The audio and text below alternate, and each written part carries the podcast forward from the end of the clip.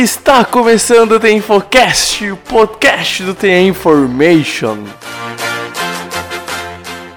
Joga pro alto e reza! Oh my God! Davis is going to run it all the way back! Auburn's going to win the football game! Auburn's going to win the football game! Pass is intercepted at the goal line. A vitória do Kansas City Chiefs!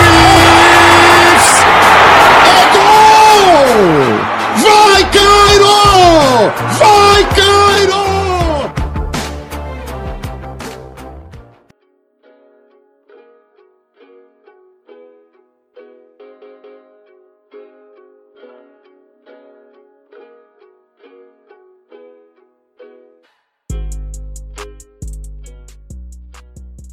Olá, olá! Está começando o The Infocast de número 126. Eu sou o Pedro Bregolin e hoje estamos aqui para começarmos o nosso trabalho de cobertura para o draft de 2020, que infelizmente por conta do coronavírus não teremos uma sede física do draft. Mas o senhor Roger Gurdel já afirmou que sim, teremos o draft acontecendo normalmente do dia 23, 24 e 25 do final do mês de abril. Então, como perceberam já nas nossas redes sociais, né? Já começou umas artes de prospectos, já começou também no nosso site alguns textos. E hoje, Guto, a gente vem aqui para falar um pouquinho do draft de 2019. Como a gente já está acostumado, falamos um pouco do ano passado para iniciar a cobertura de 2020. Mas antes quero saber, tudo tranquilo, Guto? Fala Pedro, galera que tá escutando aí, de casa. Cara, tudo tranquilo, né? De quarentena ainda. E hoje a gente tem um convidado especial que você vai apresentar logo logo. Mais que E especial, vamos eu diria. e a gente tá aqui pra falar de draft, né? Não do próximo draft, mas do draft que passou. Faz um ano que vai fazer um ano que aconteceu o draft de 2019, em que aconteceu a polêmica escolha de Kyle, Kyler Murray na pick 1, do Josh Rosen indo pro Dolphins e toda aquela loucura lá. Então vamos que vamos, vamos falar disso aí. Quem venceu, de fato, depois de um ano esse draft? Claro que a gente tem que lembrar que são três temporadas pra analisar de fato quem venceu e quem perdeu. Mas a gente vai fazer uma análise aqui dessa primeira temporada, quem já conseguiu dar um salto com as escolhas que fez no draft. Vamos que vamos.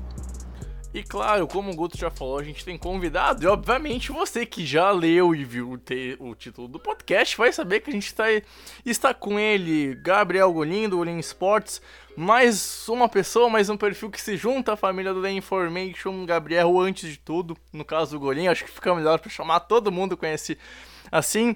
Golim, muito obrigado por ter aceitado o convite nosso para gravar o, o The Infocast. Cara, microfone é teu e seja bem-vindo. Muito obrigado, Pedro, de verdade. Valeu, Guto. É um prazer estar aqui, gente. Vamos falar de NFL, que é a coisa mais maravilhosa do mundo.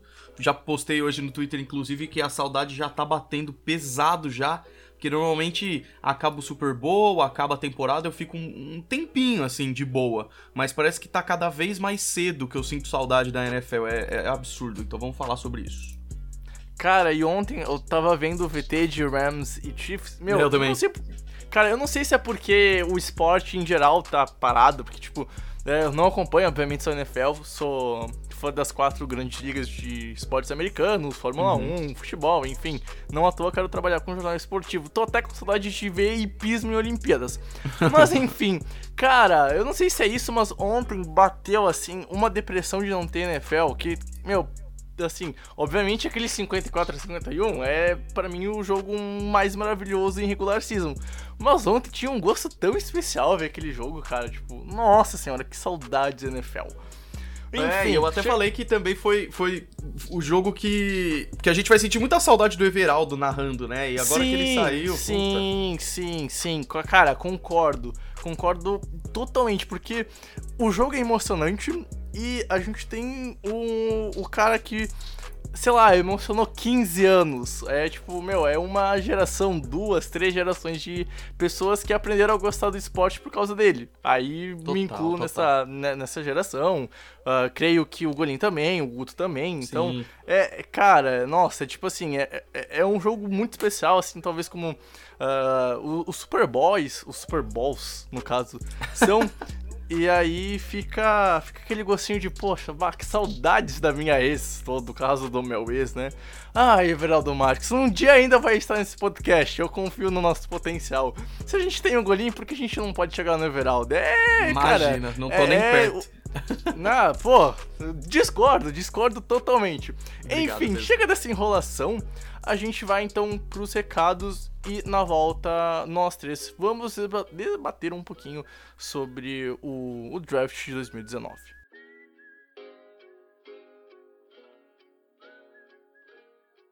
Bom, gente, rapidinho, avisando aqui que o nosso site é o theinformation.com.br. Lá então tem os nossos textos, análises, previews, reviews, podcasts, vídeos e todo o conteúdo que a gente produz. Lembrando que também nas redes sociais a gente é o The Information NFL.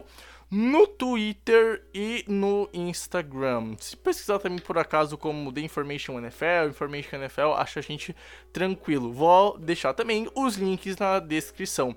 Vale lembrar também que a gente tem um plano de assinatura, o InfoClub, com textos privados e outras vantagens para quem confiar no nosso trabalho, assim como se você apoia a gente lá no Apoie-se, ser um dos patrões do The Information para continuar o nosso trabalho nas redes sociais.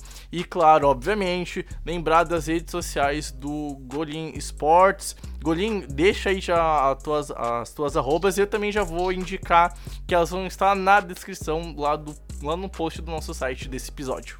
Muito obrigado. É só procurar Golim Sports no YouTube, no Facebook também e no Twitter, porque alguém roubou o Golim em 2009. Porque eu criei o Twitter em 2009, cara.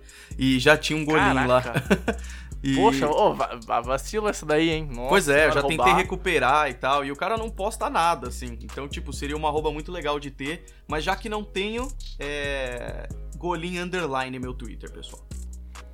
Bom, então, de novo, vou deixar tudo lá linkado no post lá no nosso site deste podcast. Enfim, chega de enrolação e vamos conversar um pouquinho sobre o draft.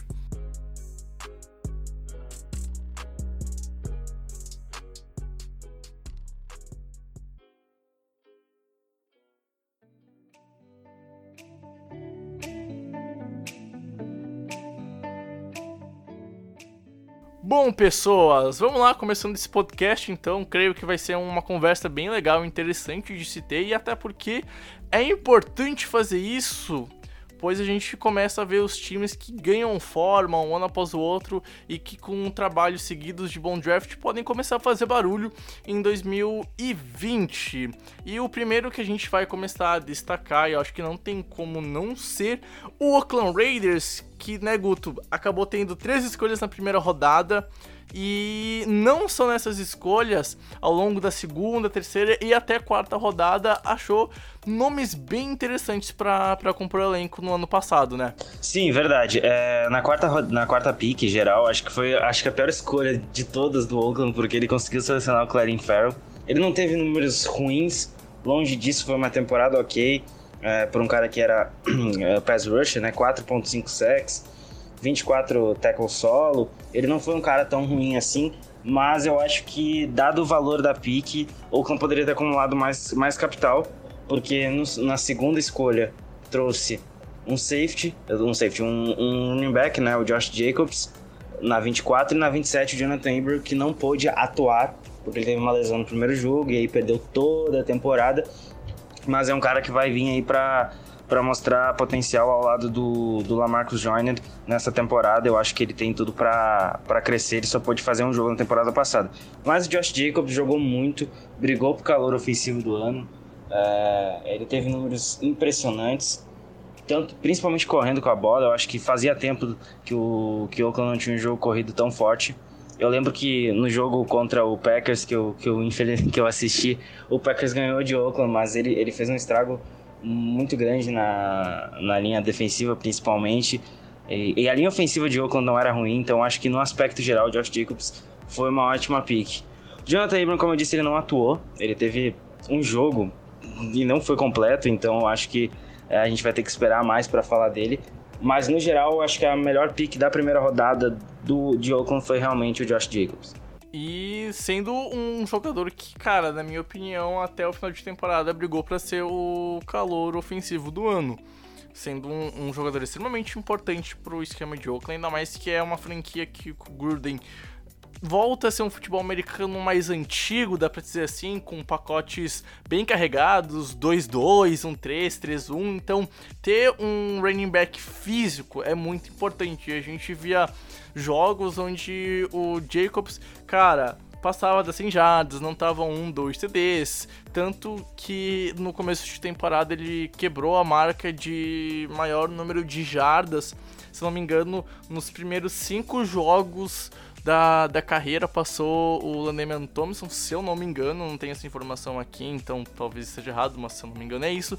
Mas o fato é que ele foi um jogador muito importante no esquema. Só que a gente for mais a fundo, como por exemplo na, na pick 4 do quarto round, a, a pick geral de número 106, Golin, a gente vai ver que eles acharam Max Crosby um defensive end extremamente valioso, ainda mais depois da saída do, do Khalil Mack lá de, de Oakland, agora infelizmente Las Vegas, vai demorar muito para se acostumar a usar a nomenclatura de Las Vegas.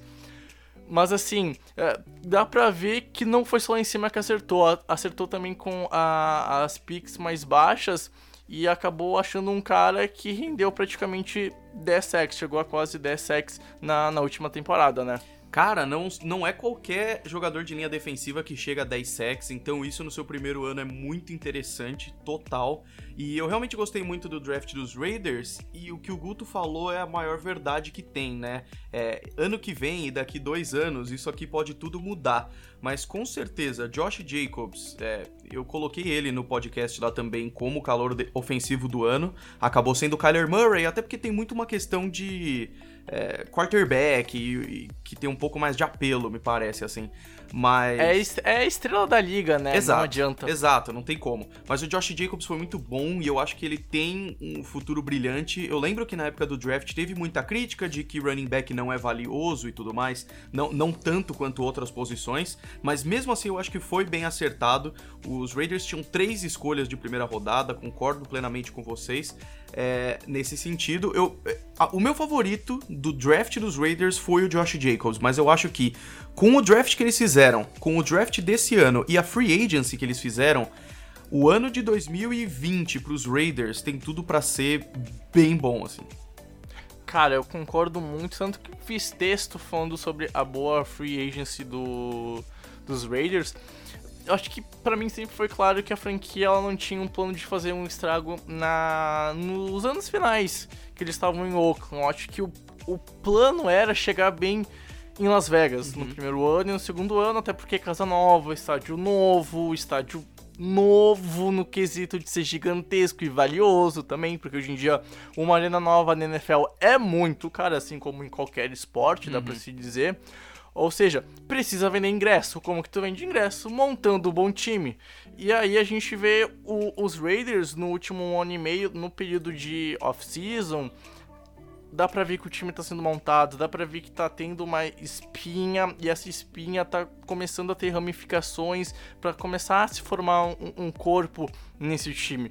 O Oakland, ele tá deixando, pelo menos para mim, ser aquele time que na visão geral é bem desorganizado. Acho que todo mundo teve uh, uma noção do tipo, caraca, vocês vão dar 10 anos por Gruden em 100 milhões? Por um cara que bate foto comemorando enquanto o atual, o, no caso o ex-head coach da franquia, tá assinando, a, no caso seria a demissão, tipo...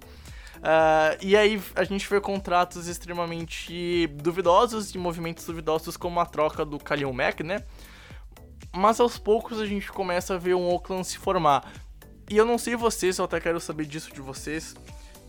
Esse time, com o que fez ano passado e com a junção de 2020 na frente, que nem o Golinho citou, uh, Guto, dá para fazer estrago e quem sabe brigar por wildcard, porque hoje em dia, hoje, dia 31 de maio, maio, março, perdão, a NFL entra na história como o dia que decidiu ter um novo formato de playoffs. Os 14 times por playoffs foram aprovados, ou seja, 7 por, por conferência, com uma vaga a mais. Tu acha que o Oakland tem condições de brigar por, por playoffs esse ano?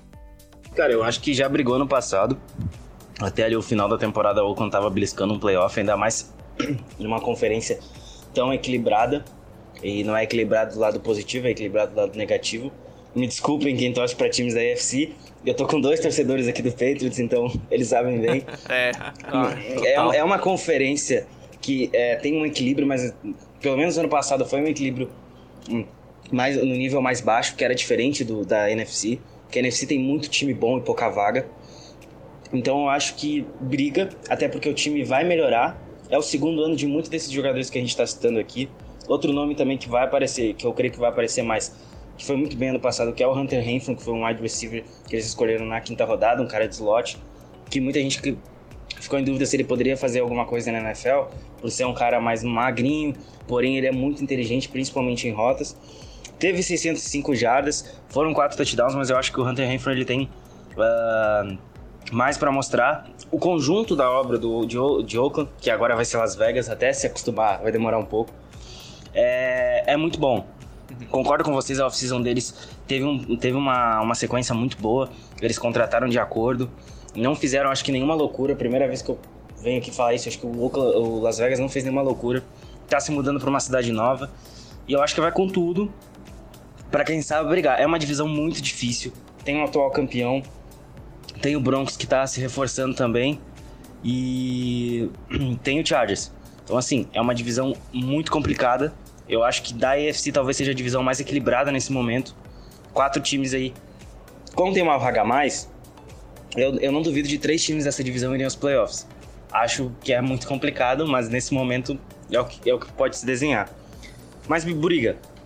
Briga porque ele brigou ano passado e eu acho que esse ano briga de novo. É, vamos ver quem vai ser o quarterback titular, né? Se vai ser o Mariota ou o Derek Carr, mas vai ser interessante essa briga. E quem tem a ganhar é só o Raiders. Concorda, Golim? Concordo plenamente, até porque ano passado o, o, eles chegaram a disputar mais ou menos, porque na semana 11 eles estavam 6-4. Dependendo do final da temporada, as coisas podiam ser muito boas. Acabaram perdendo cinco dos últimos seis jogos que tiveram. É, e aí é, é bem o que o Guto falou: eles têm os Chiefs, né, cara? Uma divisão que tem o campeão do Super Bowl nunca vai ser uma divisão fácil. Os Chargers também eh, tão bem, talvez é, eu, eu, não vejo uma melhora tão grande dos Chargers esse ano, posso estar errado.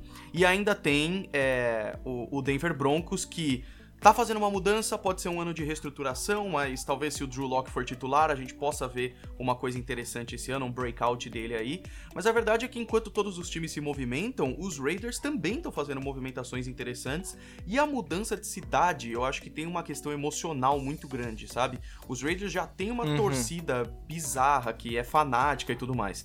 Indo para uma cidade como Las Vegas, que é um mercado que ainda não foi explorado, mas que tem um potencial muito grande, eu acho que tem uma questão emocional do próprio John Gruden e do time inteiro querer mostrar um valor é, e talvez eles estavam esperando para isso, sabe? Então eu realmente acho que os Raiders vão surpreender ainda mais com o que foi aprovado recentemente de mais dois times é, nos playoffs. Então, total, eu, eu, eu tô animado pros Raiders esse ano.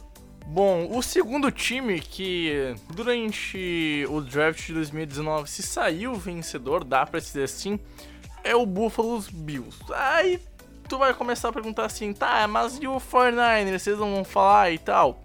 Uh, eu estava conversando com o Guto e a gente estava discutindo a pauta, né, sobre quem seria ou quem não seria.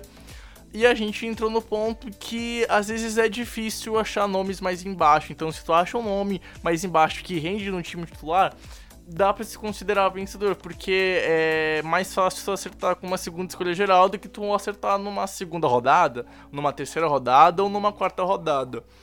E o Buffalo Bills, na minha sincera opinião, nas suas escolhas de primeiro, segundo e quarto round, que foram as três escolhas que eles tiveram no, no draft de 2019, eles mandaram muito bem. A primeira escolha geral deles, que era número 9 no, no geral do, das 32 franquias, foi o Ed Oliver, DL de Houston Pass Rusher. Causou boa, boa impressão, na minha opinião. É um nome que pode vir e dar bastante certo no, no, no futuro próximo da franquia e para mim é um dos nomes que pode se sacar no, no próximo ano ainda mais. A gente tem então o Cold For OL de Oklahoma sendo no começo da segunda rodada, na, na pick de número 8 da segunda rodada. E no quarto round, aí eu acho que foi um bom acerto. Foi do Downson Knox, Tyrant de Ole Miss um alvo que ao longo da temporada cresceu de importância muito por conta também do crescimento do Josh Allen. E assim, Guto, é o começo, é um draft que talvez a gente vai olhar para os próximos anos e ver a passagem de bastão da DFC dos Patriots no ano de 2019 que tem a sua queda do jeito que foi. Eu não quero comentar disso nesse episódio, muito obrigado. E e a gente começa a ver um Buffalo Bills se moldar, um Buffalo Bills que foi bem no draft, foi bem naquela off-season, na temporada, chegou na semana 16 com a chance de tomar a liderança da FC East num jogo fora de casa lá em Foxborough contra os Patriots num sábado, acabou perdendo, mas ficou a uma semana de quem sabe ser campeão da FC East depois de muito tempo. Então, esse draft dos Bills, assim, cara, dá pra dizer que, pelo menos para mim, não sei se tu concorda, obviamente, né? Ele não é só vencedor nas escolhas que fez, eu acho que moralmente significa muito pra franquia de Buffalo. Cara, eu acho que você disse tudo. É, a moral de Buffalo tá elevada nesse momento, ainda mais com eu vou ter que tocar nesse assunto, desculpa, com o Tom Brady indo pra tampa. Eu acho que quando tu. É, é não tem como, não tem como. com isso, acho que ainda mais com o cap muito, muito contido que o Patriots tem, não podendo fazer grandes movimentos, precisa, precisa dosar os gastos. Eu acho que nesse momento o Buffalo entra como o grande favorito na divisão, seguido do Miami Dolphins. É, é estranho falar isso, mas enfim, eu acho que hoje o, o New England Patriots é o time mais fraco dentro de sua divisão até mais fraco que o Jets, porque o Jets até fez movimentos interessantes nessa off-season. Mas falando exclusivamente do draft do Buffalo, vamos lá. Ed Oliver é um cara fantástico, é o segundo melhor defensive tackle dessa classe aqui. Ninguém ia superar o Kenan Williams, por mais que ele não tenha tido uma grande temporada, mas eu acho que na pick 9 foi um grande acerto. Era um cara que eu tava querendo que muito que caísse um pouquinho mais pro Packers pegar e tal, mas não caiu. Mas eu, o Buffalo sempre consegue fazer bons drafts. É, lembro de 2017 quando eles subiram para pegar o Trey Davis White. Hoje o Trey Davis White é só um dos melhores corners da liga, se não o melhor na última temporada. Claro, segundo melhor. Esqueci do Gilmore que foi de pó. Perdão. Então vou apanhar aqui. Não, não vamos partir pra ignorância, Guto. A gente gosta de ti, não se preocupa. O, o, Ed Oliver foi muito bem, foi uma pick fantástica. Eu acho que ele tem tudo para se, se tornar um dos grandes nomes aí dessa, dessa defesa que é muito, muito forte muito bem estruturada pelo Scott McDermott. Cold Four foi, um, foi uma pick necessária ali no início da segunda rodada, um cara que eles precisavam para melhorar o, o, a linha ofensiva e trazer solidez para Josh Allen e o seu braço potente. Eles deram os alvos para eles, para ele adicionaram o Stephon Diggs nessa off-season. Então, eu teria nesse momento eu teria medo do que pode acontecer se a química funcionar entre Diggs e Allen. Singletary.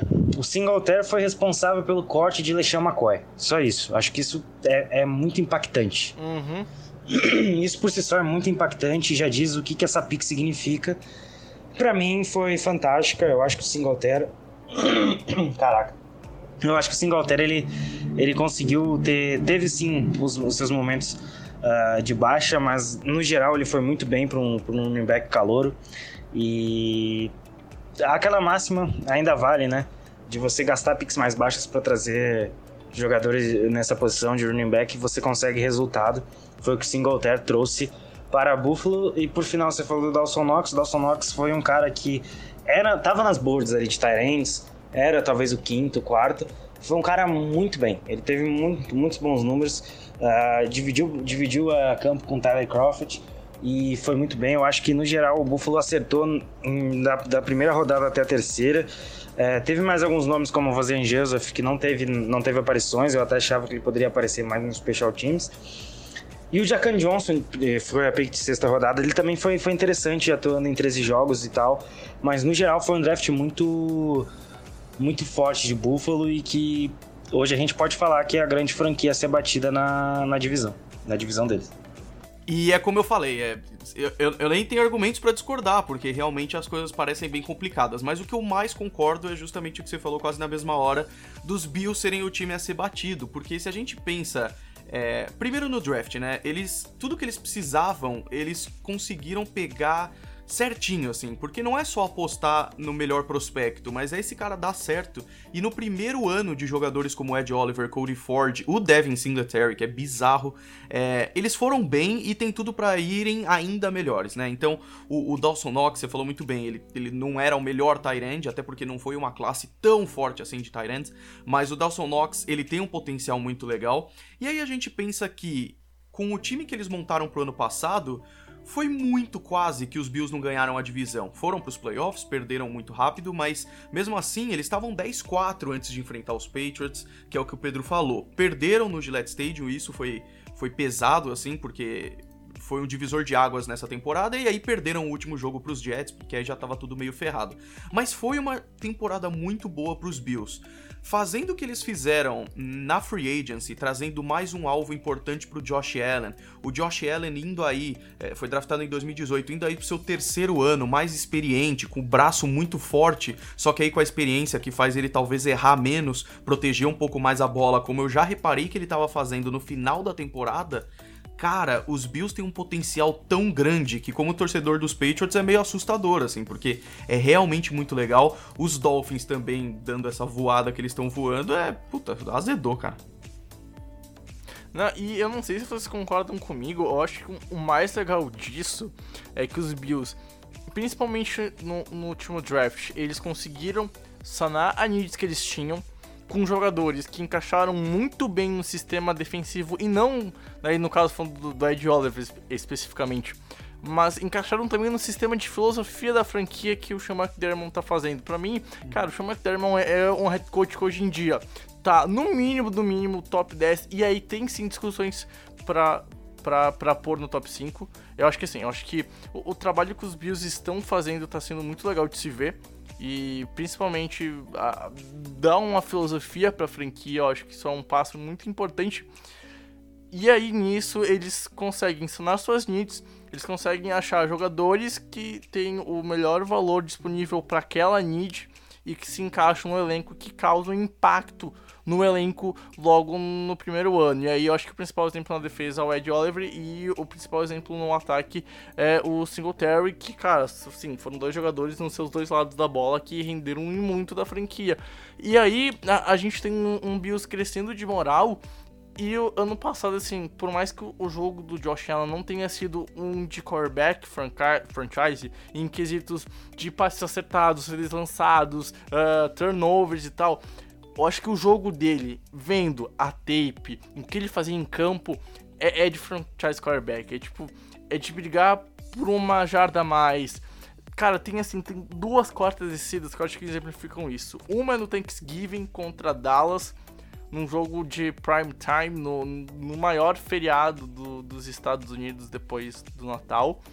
E a outra é no jogo contra os Patriots. Eram duas quartas para um, ele vai pro sneak na primeira tentativa, nas duas tenta, nas duas jogadas, ele não consegue o first down e ele tem que fazer um esforço extra. Ele vai lá e, e, e cara, eu acho que isso mostra muito o quão espírito de, de franchise quarterback ele tem, de ser um líder da franquia. E junta todos esses quesitos que a gente já vem comentando do draft, da, da boa free que os Bills fizeram no passado também, e com a derrocada dos Patriots, Cara, esse time do, dos Bills aí, olha, tá dando um gostinho muito legal. Tá, tá começando a se encaixar. E aí então tu vê acertando também picks de baixo round, como o, o, nosso querido Guto comentou, do safety vindo de Miami lá na sexta rodada, o Jacon Johnson. Cara, o trabalho dos Bills está sendo muito bem feito, muito bem feito. Então, eu acho que é um time para se olhar com carinho, muito mais carinho do que a gente olhou no passado. Por mais que a gente começou a dar destaque, principalmente na, na segunda metade, quando a gente viu que o começo estrondoso dos Bills não era só por causa de um calendário fraco, mas era porque o time tinha talento e o time só vai aumentando esse talento, na minha sincera opinião. Alguma coisa a mais falar sobre os Bills, gente? Ou a gente pode partir pro, pro próximo time? Por mim, tranquilo, pode ir. É, só vou completar que eles vão fazer 6-0 na divisão na próxima temporada, é isso. Ah, Tá provocando, hein? Eu tenho, eu, eu tenho dúvidas e olha que não é contra os Patriots, não, cara. Eu tenho dúvidas que é contra os Dolphins, cara. Então, dependendo do draft, cara, a gente vai ter uma. Não, Aí mas é isso, pelo- mas isso é interessante demais, cara, porque há dois anos a gente falava que a, a, a AFC East era chata, porque não tinha chance nenhuma pros outros times e tal. Isso é mais um exemplo de muitos do como a, a liga é cíclica, né? Hoje a gente fala sim, que sim. Puta, com a saída do Tom Brady e, a- e os problemas do ano passado, é, os Patriots não são talvez nem o terceiro, talvez o quarto a serem batidos ali nessa divisão. Cara, eu concordo total. E eu acho que é incrível isso. Então, só pra, só pra completar, tem uma aquisição que eles fizeram nessa última off-season que eu gosto demais, que é o AJ Klein, que tava no, no New Orleans Saints, que foi pro, pra Buffalo agora.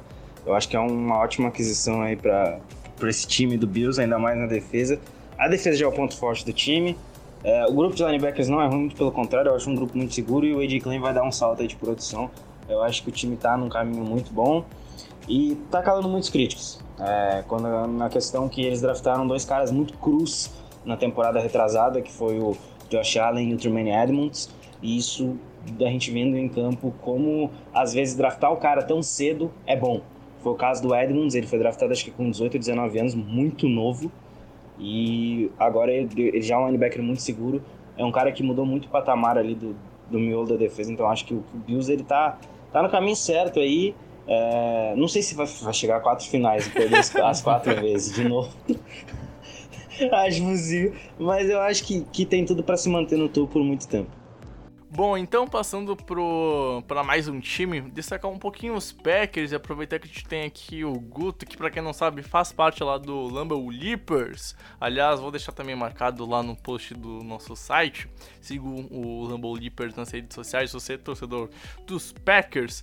Cara, os Packers fizeram um draft bem interessante, né, Guto? Principalmente no, no primeiro round e no segundo, com piques que causaram já impacto logo no primeiro ano e causaram ótimos impactos, principalmente na questão do Rashan Gary e do Savage, né, velho? Cara, eu acho que o Gary, é, ele não, é, a minha questão com o Gary é que ele não precisava causar impacto no primeiro ano. Eu acho que é, o Packers contratou os Adarius e o Preston ao mesmo tempo. O, o, Pat, o Pat tinha pedido um dos dois e no final ganhou os dois. Eu acho que o, o Gary, ele, ele não teve ah, números absurdos, mas eu vi talento. Eu vi que ele, ele tem muito potencial sim. Não é toa o cara saiu como um prospecto 5 estrelas da, do, do high school e tudo mais. Ele foi muito bem é, em Michigan. E quem não viu a, a série All or Nothing do, de, de Michigan é muito legal. Os Michigan Wolverines, assista, tem no- na Amazon Prime. Mas a questão do Savage foi um acerto assim que era muito necessário. A gente precisava de um safety para fazer a função do, do, do Savage. A gente trouxe o Amos. A gente não tinha um cara desse nível assim do, do Savage. Você vê, você vê ele em campo no início da temporada foi fantástico. Ah, ali nas primeiras semanas ele era por muitos o, o calor defensivo do ano. Ele teve a lesão que atrapalhou um pouco ele e aí ele perdeu alguns jogos, mas o Savage teve números fantásticos. É, um exímio tacleador.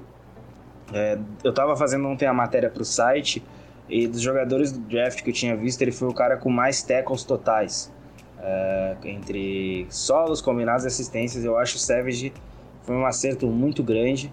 E ele tem tudo para ser um dos grandes safeties aí do futuro da liga. É, não é clubismo meu, é, é realmente por acompanhar o time, por poder ver o, o quanto o, o talento do jogador em campo.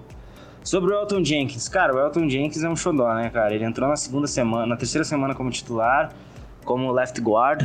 É um cara que é muito seguro, muito difícil de ceder um sec. Ele te dá tempo e ele tá jogando do lado de um cara muito talentoso, que é o Bakhtiari, que é um dos melhores left tackles da liga, então acho que isso facilita muito o trabalho dele. É um lado esquerdo muito forte. E o Jenkins é, é um cara que a gente também precisava melhorar a linha ofensiva, a gente precisava de um guarda, a gente trouxe o Billy Turner, mas a gente precisava de um cara melhor. E o, o Elton Jenkins foi muito bem, e não é à toa que foi uma das melhores linhas ofensivas da última temporada. O problema do Packers na última temporada não era a linha ofensiva em si, era o tempo em que o Rodgers de- eh, demorou a, a entender o playbook novo, Era uma. Era, tanto é que ele usou aquele, aquela abraçadeira na mão para ver as jogadas e tal. É, era realmente um playbook bem diferente do Mike McCarthy. Então acho que o Elton Jenkins ele, ele acrescentou tudo e mais um pouco nessa, nessa linha ofensiva e outro grande achado. O Jace quase não jogou o Tyrande. Ele, ele foi muito bem na última temporada dele no college, foi ao American, foi first team ao American, consensus ao American, então ele foi muito bem. Era um dos melhores Tyrands do draft, eu diria que era top 4 eu acho, acho ele, ele no nível acima do, do, do, do Knox, que foi pro Bills, mas é, ele não pôde mostrar isso. Ele teve uma lesão logo na pré-temporada, ele foi para injury reserve, voltou no final, não teve muito aparições dele. Ele vai ter bastante aparição nessa temporada porque a gente cortou o Jimmy Graham, a gente trouxe de volta o Mercedes, mas eu acho que o Jace vai ter o seu papel. E do resto, o Kiki foi um cara de rotação, um cara que pouco jogou, mas que se mostra com potencial. É, vamos ver se ele vai ganhar mais snaps. Eu creio que sim. O Kader Roman não apareceu. Ele, ele basicamente não jogou. Mas era um cara que eu gostei muito do tape. Ele era de Toledo. É um cara que era muito, muito, muito físico. E, pô, a história de vida dele é de superação. Ele teve que ir entregando carta, assim, para até, até conseguir achar a faculdade para ele, ele entrar e tudo mais. Então é um cara que eu torço para que dê certo. O Dexter Williams, assim, era uma pick que me empolgou na época, mas não vingou. E o Ty Summers foi um cara que entrou ali mais para ser um gunner na, no Special Teams, então foi um draft bem, bem completo. E de novo, a primeira pick não foi o maior acerto do time que é em Oakland, mas as outras. Cara, eu gostei bastante do draft dos Packers no ano passado e acho que a maior prova disso é o quanto a temporada foi maravilhosa. Então, é, concordo total com o Guto da questão do Russian Gary, mesmo sendo um nome muito importante, vai ser cada vez mais importante. E um cara que me marcou muito no draft dos Packers foi o Tyrande, o Jace Sternberger, porque logo depois ele postou uma foto dele com a roupa inteira dos Packers, assim, ou seja, fã desde criança. Eu gosto dessas narrativas. Isso foi muito legal e, como eu falei, a maior prova foi a temporada. Os Packers foram muito bem no ano passado, tipo bizarramente, assim. Eles ganharam tudo dentro da divisão, como o Guto falou, e inclusive ganharam de Chiefs nessa temporada. É, e aí tiveram aquela derrota meio bizarra para os Chargers na semana 9, perderam para os 49ers, e aí depois, nos playoffs, que também foi bem triste, né? Porque eles estavam muito bem e aí quando pegaram os 49ers foram meio que dominados. Mas o que me preocupa é, é mais as mudanças que eles tiveram nessa off-season para 2020, porque é, eu não acho que foram necessariamente perdas ruins, assim, perderam Blake Martinez, Jerônimo Allison e tudo mais, o Jimmy Graham e tal, mas isso faz com que mude o time e mudanças em muitas unidades talvez exijam uma reestruturação. Então eu sinceramente não sei muito bem o que esperar para os Packers, mas do foco do, do que a gente está falando aqui, que, que é o draft do ano passado, puta, foi, foi legal demais, assim, os Packers eles souberam fazer o negócio, assim, eu achei isso bem legal. É, e, e tipo assim, eu concordo muito com, com o que o Gorlin falou, da questão de ver o quão bem os Packers foram, porque se tu for ver a importância desses jogadores rookies no elenco, que foi até uma final de conferência, ela é de extrema valia para a franquia, ou seja, é. exemplifica muito o porquê esse draft foi tão bom. E, e a gente vê escolhas que rendem, rendem no primeiro nível. Cara, tinha momentos que para mim o, o Savage nem parecia que era rookie, tá ligado? Que, tipo assim, jogando com, com uma é. experiência, é. com uma tranquilidade, momentos decisivos, assim, que, meu, não parecia que ele tava no primeiro ano, sabe? Então, o, o Packers soube draftar bem, e eu acho que mais do que isso, cara, soube desenvolver esses jogadores muito bem, soube chegar, trabalhar eles durante a off-season pra temporada e aí ajustar os pontos que mais se precisava. para mim, cara, o Sebt foi um dos calouros que mais evoluiu desde que chegou e foi draftado lá em abril até o momento que pisou no campo e começou a jogar. E bem, a evolução durante a temporada também foi, na minha opinião, foi grande. E concordo, por exemplo, com o Guto, no ponto que, cara, para mim daqui a uns anos a gente vai falar que o Sebt talvez seja um dos melhores e por que não o melhor safety da NFL. Mas pelo menos para mim top 10, cara, tem tudo para ser. É, é, um jogador que tem muito talento. Então, é, é cara, consigo garimpar bem, consigo garimpar bem. E é para mim a grande expectativa é saber o que, que o Tyrande que veio na terceira rodada, como vocês falaram, o Stan Burger, o que, que ele é, como é que ele vai ser, como é que é o jogo dele pra NFL. Eu tava bastante empolgado para ver ele em campo também, muito por conta da narrativa que o, o Golin trouxe aqui, de como é que ia ser o impacto para ele. E reitero o que o Guto falou, acho que o, a importância dele no time vai ser maior esse ano do que seria no passado, por causa da saída do, do Jimmy Graham, que né, já tá meio velhinho, já não tá rendendo o que rendia há um, um tempo atrás, então. Uh, é mais um é mais um jogador que eu acho que pode vir causar impacto e pode vir causar impacto pro lado positivo. Talvez, cara, daqui dois, três anos a gente vai achar ainda melhor o draft de 2019 do, dos Packers, melhor do que a gente já acha hoje. E claro, também a gente. Até porque. Desculpa. Pode falar, Golinho. Muito rápido. Falar, vai, Até porque. É. é. Até porque, se a gente já consegue ver o quanto esse draft foi bom no primeiro ano, é claro que tem aquele negócio de o segundo ano às vezes ter uma queda de qualidade de alguns jogadores, isso acontece bastante. Mas tudo indica que vai só melhorar. Exato, frente, exato. Os caras adquirem mais experiência, né? Exato, exato. Então, assim, Olha, eu, eu não, não sei se eu vou ver Green Bay chegando a uma final de conferência esse ano. Até por conta que já passou um ano, as franquias vão conseguir sentar e estudar o que o Green Bay fez durante 2019 num sistema ofensivo novo e, e enfim é, é, é um tempo para sentar, olhar e talvez aprender a marcar e etc e tal. E até dá pra ver que mesmo o Mahomes, antes da lesão, que ele teve ano que ele ficou fora, se eu não me engano, duas, três semanas, ele já não era o mesmo QB de 50 TDs. E não porque ele decaiu, mas porque as defesas aprenderam a diminuir o potencial de estrago do Mahomes, porque anular o Mahomes é impossível. É só ver o que ele fez no, no Super Bowl e, e na, na pós-temporada. Mas então a gente pode ver um Packers caindo de rendimento. E não digo cair pra não ganhar divisão. Acho difícil não ser campeão de divisão de novo. Mas talvez uma final de conferência, enfim, não, não sei como é que vai ser, até porque tem a questão do que o Golim falou.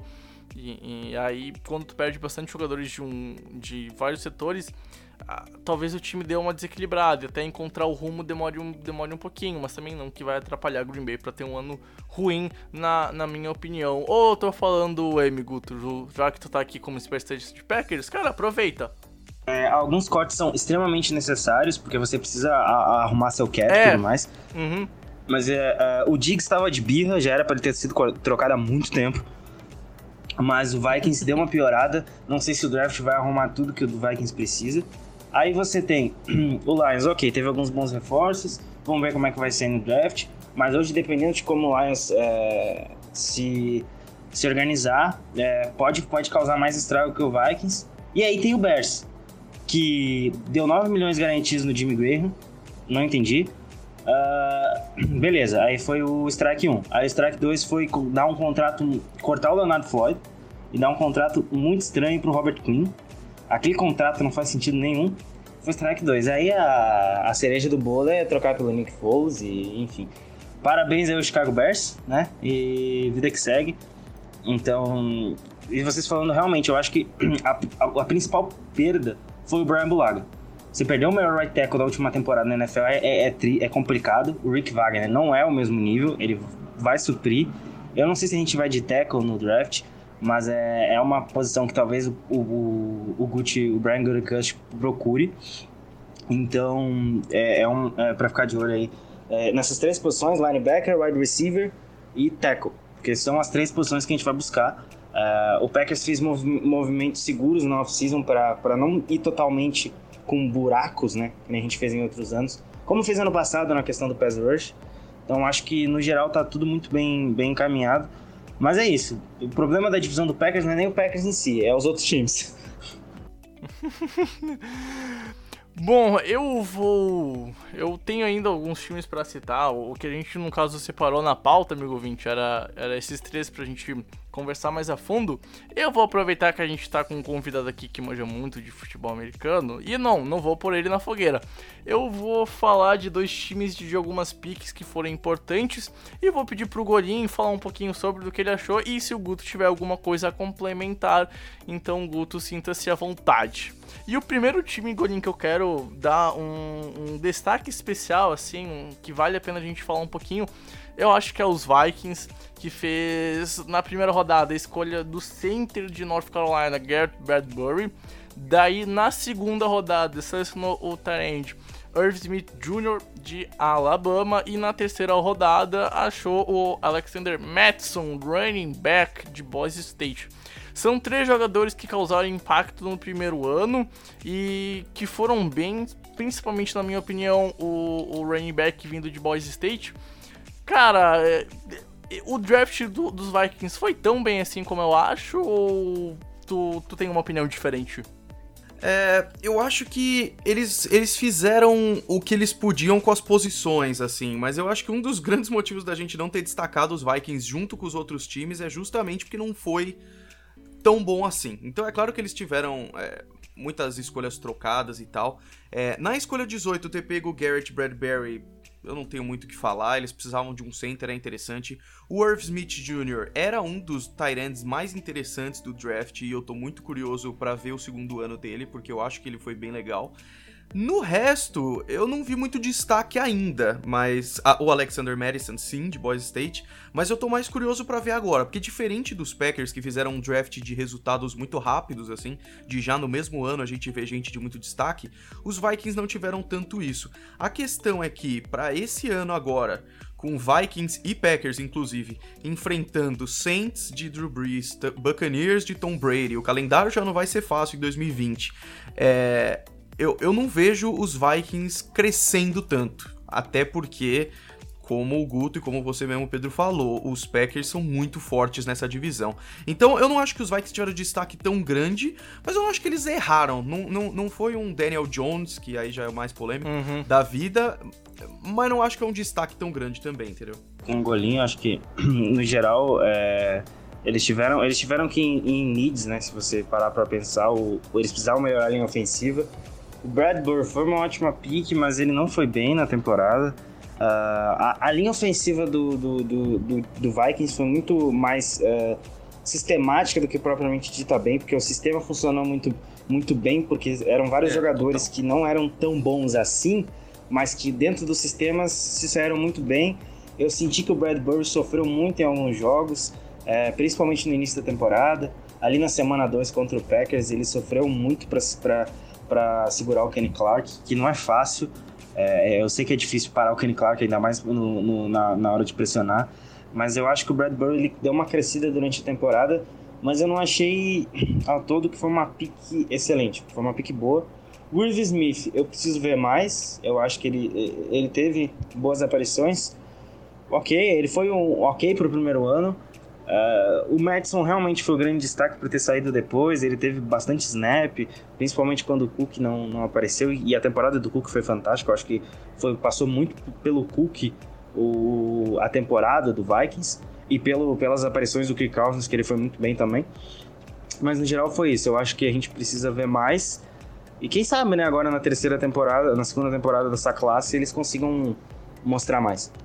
E claro, você é torcedor dos 49ers que já tava pronto para pistolar do tipo, ai, não vai citar meus Niners aqui, ai, Nick Bosa tá claro que a gente vai fazer uma menção honrosa pros 49ers. A gente não botou eles nesse top 3 que a gente separou muito por conta das posições mais acima, porque o quanto mais acima é mais fácil de acertar. É difícil tu achar alguém bom lá na quarta rodada, quinta rodada, que causa impacto direto na tua franquia, como alguns times que a gente citou aqui conseguiram. Mas também não vamos ser ingênuos de falar, Golin, que Nick Bossa, Dibio Semius, o, o Panther, que saiu numa quarta rodada e todo mundo fez meme com ele, o Mitch Wisnowski, eu acho que é assim que se pronuncia, se eu estiver errado, por favor, me corrige.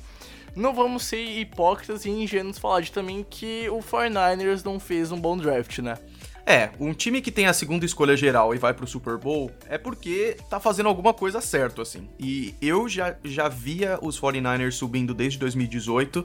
É, inclusive, é uma piada do meu canal lá, porque o meu palpite de Super Bowl no Super Bowl 53 era Patriots e 49ers, só que os 49ers foram uma tristeza. E aí, é claro, eles tiveram muitas lesões e tudo mais, mas eu acho que já tava numa num movimento de subida já.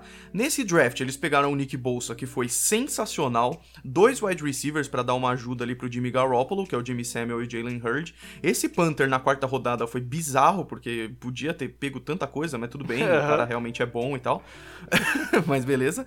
É, e aí, o final do draft dos 49ers já não foi tão interessante. Pegaram um Tyrande na sexta rodada, que nem foi pro time final, e acabou não sendo tão bom quanto o resto. Mas, pô, é, é o que eu falei justamente pros Packers. Se, os, se o time vai e faz 13-3, é, é porque foi demais, sabe? E as únicas derrotas que os 49ers tiveram no ano passado foram para Seahawks naquele jogo maravilhoso que foi para prorrogação, Ravens porque era Ravens e o jogo foi super pegado, e aí uma derrota para os Falcons que os Falcons eu não sei o que, que deu nos Falcons ali pro final, que eles começaram a jogar muito bem. É aquele jogo é tipo que toda franquia tem na temporada, né? Sempre vai ter um time mais Isso. ou menos para baixo que vai causar estrago e vai dar um, uma complicada. E não tem como não, não acontecer com os 49ers, né? E eu lembro, cara, eu acho que assim, foi talvez a vitória mais uh, difícil de se prever durante toda a temporada, não só tipo do, dos Falcons ou a derrota dos 49ers, mas eu acho que é o resultado mais inusitado de toda a temporada do, do ano passado, no meu ver. Mas, cara, é, é um trabalho incrível de continuidade que a gente vê dos 49ers. Vou concordar com o Golim, 2018 ficou muito abaixo por causa do que aconteceu com o Jimmy Garoppolo, lesionou na primeira semana contra os Chiefs. E quem diria que o destino quisesse que os 49ers perdessem o Super Bowl contra os Chiefs, que foi o time que acabou selando a má temporada também em 2018 numa trombada totalmente desnecessária. Mas, tipo, cara, o Garoppolo quis ganhar umas jardas a mais na jogada, não adiantar M nenhuma. É então, uh, ironias do destino que acontecem, infelizmente, para São Francisco. Mas é, eu acho que é a continuidade que o Kyle Shanahan vem fazendo lá na, na franquia vem dando bastante efeito. Eu acho que até agora o ápice da, de um trabalho bem feito fora de campo é o draft do ano passado. Enfim, uh, Gorin, tem mais alguma coisa que tu queira destacar antes de a gente ir pro final do episódio? Uh, só uma coisa muito rápida sobre os Falcons, de que você tem toda a razão, essas derrotas bizarras acontecem, mas foi no momento também de troca de coordenador ofensivo dos Falcons, e os uhum. Falcons realmente deram uma guinada nesse final, Sim. que eu tô muito curioso para ver como é que vai continuar isso, assim, sabe? Uhum. Porque eles tiveram, olha que bizarro, os Falcons fizeram um set durante a primeira metade da temporada passada, ganhando só dos Eagles na semana 2. Quando eles voltaram da semana de folga, eles ganharam seis dos oito jogos finais, assim, incluindo contra Saints, incluindo dois contra os Panthers, um contra os 49ers, um contra os Jaguars e um contra os Buccaneers. Então, tipo, eu tô curioso, sabe? Porque é outro, é outro desses times que pode voltar a ter um destaque depois de terem ido pro Super Bowl 51. Guto, alguma coisa mais que tu queria destacar? Cara, só falando de mais um jogador que eu acho que fez uma temporada fantástica e muita gente não viu por estar em Jacksonville, o Josh Allen. Eu acho que ele foi muito bem, 10 sacks e meio, o cara realmente mostrou que veio. Eu acho que ele vai ser um grande jogador no futuro da liga aí. E foi um acerto de Jacksonville essa pique é do Jalan Taylor. Mas foram só essas duas também, no aspecto geral. Eu acho que eles conseguiram melhorar a linha é. e melhorar principalmente o pass rush, tanto é que trocaram o Calais Campbell então acho que eles confiam bastante nesse jogador. E eu acho que o Josh Allen tem tudo para ter um futuro brilhante na NFL.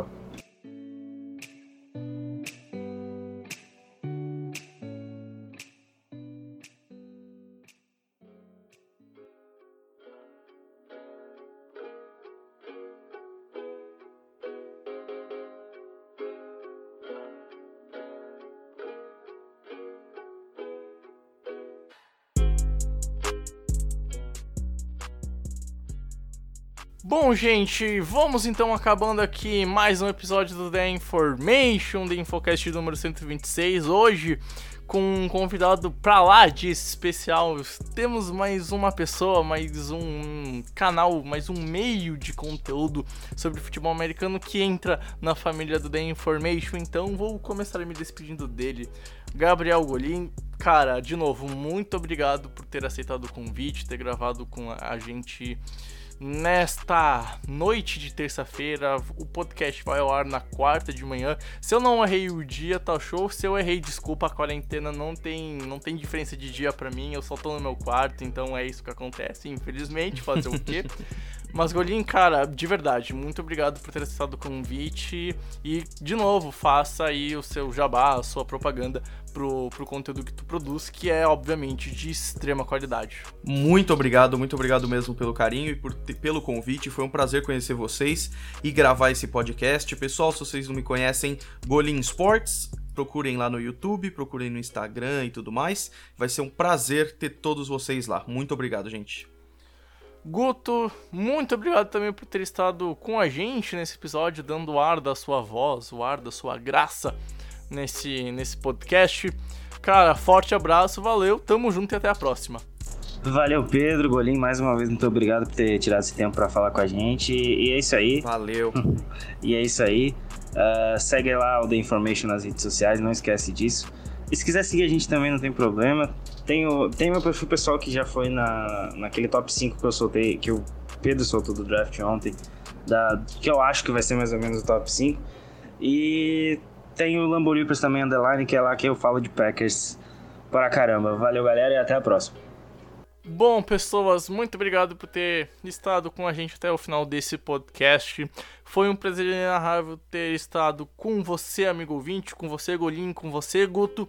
A gente se encontra no próximo episódio para falar de novo sobre o draft. Afinal, agora é aquela maratona sal cara, não tem nem como descrever o que é esse período de draft. É o Natal para quem gosta de futebol americano, então Vou me despedir na maior felicidade e, claro, desejar a vocês uma boa quarentena. Se possível, não saia de casa. Lembrando, lava as mãos, cuida de quem é mais velho, cuidado onde é que tu vai quando tu vai no mercado, luva, máscara, enfim, é importante se prevenir para passar esse momento difícil.